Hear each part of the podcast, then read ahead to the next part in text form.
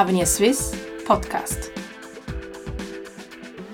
Rund 4 Milliarden Franken Subventionen fließen jährlich in die Landwirtschaft. Das sei nur die halbe Wahrheit, kritisiert Avenir Swiss. Die liberale Denkfabrik geht von Gesamtkosten von 20 Milliarden Franken für die Schweiz aus. Kurz vor der Abstimmung über die Agrarvorlagen war das dicke Post. Willkommen bei Avenir Swiss Podcast. Mein Name ist Nicole Dreifuß und bei mir heute im Podcaststudio sitzen die zwei Autoren der jüngsten Studie von Avenir Suisse, die in den letzten Wochen heiß diskutiert, aber vor allem auch hart kritisiert wurde. Guten Tag, Noemi Roten und Patrick Dümmler. Guten Tag. Sie sind beide in der Denkfabrik tätig, Sie, Frau Roten, als wissenschaftliche Mitarbeiterin und Herr Dümmler als Forschungsleiter Offene Schweiz. Nun, ein Thema, das die Schweiz in ihrem Herzen trifft, kann man sagen, geht's in unserem heutigen Gespräch. Pünktlich oder schon fast provokant im Hinblick auf die beiden Abstimmungen haben sie einen Zehn-Punkte-Plan verabschiedet, der die Schweizer Agrarpolitik genauestens untersucht und einen krassen Kassensturz mit ihr macht. Ihr Fazit, die Schweiz leistet sich eine viel zu teure Agrarpolitik. Nun, ich denke, was man hier sagen muss, ist, äh, politisch muss das am Schluss entschieden werden, ist es jetzt zu teuer oder nicht. Was einfach diese In Initiativen zeigen, ist, es gibt immer mehr solche Initiativen. Wir haben eine sehr hohe Dichte an solchen agrarpolitischen Vorstößen. Das heißt doch eigentlich, wenn man den Puls der Bevölkerung nimmt, es läuft etwas falsch in diesem Bereich. Wir müssen also eine Änderung machen und wir haben das Ganze eigentlich so terminiert, nicht auf irgendwelche Initiativen hin, da hätten wir noch länger warten müssen, sondern wir haben uns darauf konzentriert, möglichst frühzeitig bei der Diskussion der nächsten Agrarpolitik, das wird jeweils in vier Jahresabschnitten diskutiert, dort einen Input leisten zu können. Also man sieht, der Status quo befriedigt niemand. Niemand ist zufrieden, weder Konsumenten, die viel für Nahrungsmittel auszahlen, noch Steuerzahlen, die viel, viel Geld in der Agrarpolitik investieren, weder die Bauern selbst, die mit ihren Renditen auf dem Markt nicht zufrieden sind, einen hohen Verschuldungsrat aufweisen und trotz dessen sehr vielen Stunden auch Arbeit pro Woche arbeiten. Und zuletzt ähm, sind keine der Umweltziele, also 13 Umweltziele haben wir, 13 sind nicht erreicht, trotz hohen Subventionen. Das heißt, wir brauchen heute eigentlich keine Pflästerli-Politik, sondern wir brauchen eine umfassende Reform der Agrarpolitik. Wie hoch die tatsächlichen volkswirtschaftlichen Kosten sind, darüber gibt es ja aufgrund des komplizierten Dickichts an Bundesseiten kaum Übersicht. Ähm, Sie bzw. Ihr Strategiepapier gelangt nun unter Berücksichtigung der offiziellen und auch inoffiziellen öffentlichen Ausgaben zu einer doch sehr eindrücklichen Bilanz. 20 Milliarden Franken pro Jahr kostet die Schweizer Agrarpolitik. Das sind doch schon sehr krasse Zahlen. Na klar, das sind allen volkswirtschaftlichen Kosten, die mit dieser Agrarpolitik auch verbunden sind. Es ist eine große Zahl, 1,8 Millionen Franken pro Stunde. Ähm, wenn man am Schluss von diesem Podcast, 15-minütigen Podcast da sind, dann wird uns die Agrarpolitik circa 450.000 Franken gekostet haben. Aber für uns ist nicht die Größe der Zahl am bedeutendsten, uns war wichtig, dass wir auch ein bisschen Transparenz in dieses System bringen. Das Unterfangen, diese Kosten zu erfassen, war ambitiös. Da haben wir versucht, diese konsequent aufzulisten und zu quantifizieren, um sich eine kritische Meinung darüber zu bilden, welche Belastung die Agrarpolitik für Steuerzahler, Konsumenten, Unternehmen und Umwelt darstellt. Die offiziellen Zahlen des Bundes zu den Ausgaben bilden also eigentlich nur einen halben Teil der Wahrheit ab. Ja, nicht einmal einen halben, wenn man diese 20 Milliarden ins Verhältnis zu diesen 4 Milliarden, offiziell ausgewiesenen 4 Milliarden in Beziehung setzt. Es ist klar, natürlich, neben dem Bund eben gibt es viele weitere verstecktere Privilegien. Es gibt auch sehr viele Dinge, die wir äh, entdeckt haben, aber nicht quantifizieren konnten. Zu nennen sind bei den nicht quantifizierbaren Beiträgen, die wir eruiert haben, beispielsweise das Inkasso der Mitgliederbeiträge für die kantonalen äh, Bauernverbände. In 16 Kantonen wird das so gehandhabt, dass diese Mitgliederbeiträge durch die öffentliche Administration durch den Kanton direkt von den Direktzahlungen abgezogen werden und an die kantonalen Verbände des Bauernverbandes überwiesen werden oder beispielsweise auch, dass der Bundesrat Allgemeinverbindlichkeitserklärungen aussprechen kann für Zwangsabgaben an Branchenorganisationen. Das heißt beispielsweise, dass sich jeder Produzent eines bestimmten Gutes wie Fleisch oder Obst an den entsprechenden Vermarktungsaktionen der Branchenorganisation finanziell beteiligen muss. Er also gar keine Wahl hat, ob er da mitmachen möchte oder nicht. Also man kann eigentlich sagen, diese 20 Milliarden sind gemäß unseren Berechnungen eher sogar die Untergrenze. Nun, diese Zahl, die ließ ja die Kritiker schnell auf den Plan kommen. Die Reaktion des Schweizer Bauernverbandes ließ nicht lange auf sich warten. Avenir Swiss, ich zitiere, propagiere das Sterbefasten, teilte Markus Ritter, äh, der Präsident des Bauernverbandes, mit. Das Papier strotze vor absurden Behauptungen und unsinnigen Vorschlägen etc. Es handle sich um reine Zahlenakrobatik. Also das sind ja alles sehr schwere Vorwürfe gegen Avenir Swiss. Ja, das war natürlich so in dem ersten Moment nach Herausgabe unseres Papers die Reaktionen. Es ist verständlich, dass dieser Sektor äh, sehr stark emotional und auch ideologisch reagiert auf diese ersten äh, äh, Sichtungen unseres Papers.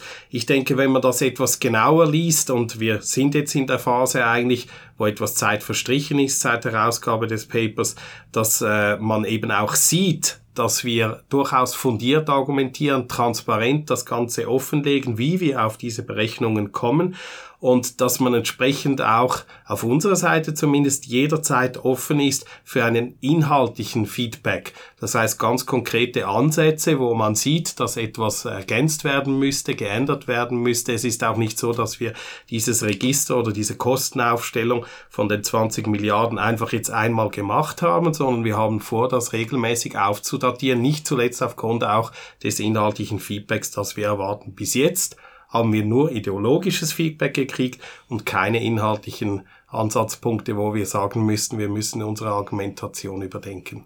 Ja gut, Sie sprechen auch die sehr kritische, emotionale Reaktion an, die durchaus ziemlich negativ war, aber wir haben auch recht gutes, positives Feedback gekriegt von besorgten Bürgern, äh, von Leuten, die sich auch täglich mit der heutigen Agrarpolitik befassen, die uns bedankt haben, diese Auflistung gemacht zu haben. Was die extreme Reaktion zeigen aber, ist, dass wir wie einen Wundenpunkt getroffen haben mit dieser Studie.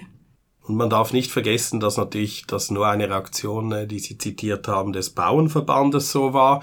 Der Bauernstand an sich in der Schweiz ist keine homogene Gruppe. Wir haben im Vorfeld der Studie sehr viel mit Bauern gesprochen und es gibt eine große Unruhe unter der Bauernschaft. Und es gibt solche, die erkennen die Zeichen der Zeit, sie wissen, sie müssen etwas ändern. Und das sind genau Ansatzpunkte, hoffentlich auch Instrumente, Ideen, die wir genau diesen reformfreudigen und innovativen Bauern mit an die Hand geben können, um entsprechend auch auf der politischen Ebene für die notwendigen Reformen zu sorgen. Ein Aspekt ist hier natürlich insbesondere, dass gerade auf der politischen Ebene durch den Schweizer Bauernverband nicht zuletzt eben die Bauernfamilien, die berühmten Bauernfamilien immer wieder instrumentalisiert werden. Das heißt, sie werden vorgeschoben, um entsprechende weitere Unterstützung, Beiträge des Steuerzahlers zugunsten der Bauern eben politisch herauslösen zu können. Das Problem ist natürlich nur, wie wir äh, auch schon gehört haben in unserer Studie ausführlich darlegen, dieses Geld kommt sehr oft nicht in den Taschen dieser berühmten Bauernfamilien an, sondern wandert in der Wertschöpfungskette an vor- und nachgelagerte Teile. Wie zum Beispiel Lieferanten von Maschinen, Dünger, Saatgut oder äh, nachgelagert sind äh, Detailhandler. Aber noch einmal ganz kurz zurück auf diese Kritik. Es ist ein Thema, das doch sehr stark emotionalisiert. Sie haben es gesagt, ein Dorn im Auge ist ja dem Bauernverband vor allem der von Ihnen geforderte Abbau des Grenzschutzes. Ja, das ist natürlich äh, insbesondere aus Sicht der Konsumenten einer der Haupthebel, um eben diese volkswirtschaftlichen Kosten von 20 Milliarden zu senken. Jetzt muss man aber ganz klar sagen, wir als Konsumentinnen und Konsumenten bezahlen pro Jahr und Haushalt über 1000 Franken mehr an Lebensmittel dank des Grenzschutzes oder eben wegen des Grenzschutzes, als wenn wir eben ihn nicht hätten. Jetzt die Konsumenten, das sind nur, ist nur eine Sichtweise. Das andere ist natürlich auch, dass gerade den angesprochenen innovativen Bauern neue Exportchancen gegeben würde, wenn wir beispielsweise Handelsabkommen hätten, wo auch Agrargüter betroffen sind, ist das sehr, sehr oft gegenseitig. Das heißt, Schweizer können einfacher Agrargüter aus dem Ausland importieren, aber unsere Produzenten, insbesondere eben innovative Bauern, können mit ganz guten Produkten, und ich vertraue hier auf unsere Schweizer Bauern, können mit diesen guten Produkten auch im Ausland die Exportchancen sehr viel besser nutzen als heute. Ein weiterer Vorteil von dieses Grenzschutzabbau für die Bauern wäre auch, dass die Preise für Vorleistungen wahrscheinlich auch reduziert würden. Die würden nicht mehr so viel zahlen für, für importierten Maschinen, Saatgut, Dünger wie heute. Und das könnte auch durchaus die Kosten der Produktion senken.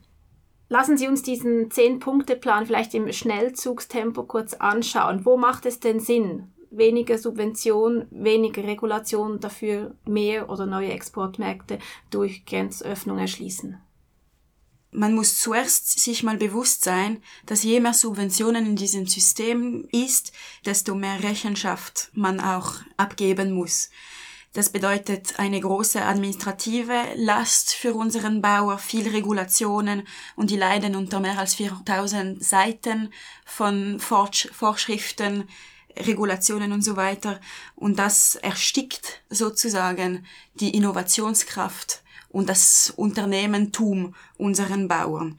Wenn man die Subventionen auch ein bisschen runterbringen würde, dann würde man die Regulationen auch runterbringen können. Sie haben auch konkret gefragt, ja, was könnte man dann wirklich ändern in dieses Zehn-Punkte-Programm, das wir vorstellen, dass sie nicht zehn einzelne Maßnahmen, sondern zehn Maßnahmenpakete. Und was ein ganz essentieller Ansatz ist, ist natürlich auch, dass gleich lange Spieße geschaffen werden sollten mit Gewerbetreibenden und auch mit der Industrie. Ein Beispiel, was die Schweizer äh, Bauern davon profitieren, aber beispielsweise ein Malermeisterbetrieb nicht, ist eine Rückerstattung der Treibstoffsteuern. Also hier gibt es wirklich ein Privileg nur für die Bauern, dass sie entsprechend dieses Geld wieder zurückerhalten können. Auch beispielsweise zu nennen sind verschiedenste Ausnahmen im Bereich Mehrwertsteuer, wo sich der Sektor diese Privileg politisch herausgenommen hat, was eben diese ungleich langen Spieße am Schluss auch wiederum begründet. Das Rezept ist also nicht neu. Mehr Freihandel, weniger Subventionen, ist das aber politisch mehrheitsfähig? Es sind eigentlich im Rahmen der Agrarpolitik neue Instrumente, die in anderen Sektoren wirken, also warum auch nicht in der Landwirtschaft? Ja, und man muss hier vielleicht sagen, dass es durchaus uns darum geht, den Bauern eine Perspektive zu geben. Unsere Studie heißt auch eben eine Agrarpolitik mit Zukunft, eine Zukunft eben auch für die Schweizer Bauern. Wir haben sehr viele verschiedene Beispiele dokumentiert in unserer Studie und wenn es gelänge, diese Innovationskraft, die in diesem Sektor schlummert, zu wecken durch eine Deregulation, durch mehr Wettbewerb, dann profitiert am Schluss die ganze Volkswirtschaft, eben darunter auch die Bauern selbst. Das Beispiel Österreich, die 1995 das EU an, beigetreten ist, zeigt auch, dass mehr Grenzöffnung und, und, und weniger Subventionen nicht zu einem Kaltschlag geführt hat, sondern dass recht viele von diesen Landwirtschaftsbetrieben sich neu orientiert haben, auf eine Qualitätsstrategie gesetzt haben und auch recht viel mehr äh, von diesen Produkten auch exportieren können. Heute gilt eigentlich Österreich innerhalb der Europäischen Union wie als Feinkostladen für den gesamten europäischen Binnenmarkt. Und es wäre durchaus auch eine Chance für Schweizer Bauern, hier an diesem großen europäischen Markt teilhaben zu können. Also egal, welche Berechnungen man als Grundlage verwendet, die Kosten betragen ein Vielfaches des ausgewiesenen Agrarbudgets. Ich bedanke mich ganz herzlich bei Ihnen beiden, Noemi Roten und Patrick Dümmler, für das heutige spannende Gespräch. Wenn Sie, liebe Hörerinnen und Hörer, nochmals nachlesen möchten, was Avenir Suisse für tiefgreifende Veränderungen für die Schweizer Agrarpolitik vorschlägt oder sogar nachrechnen möchten, mit einem interaktiven Tool können Sie einzelne Beispiele durchrechnen. So finden Sie den heute diskutierten 10-Punkte-Plan auf der Website von Avenir Suisse unter www.avenir swiss.ch. Diesen Podcast sowie alle anderen finden Sie ebenfalls auf dieser Website.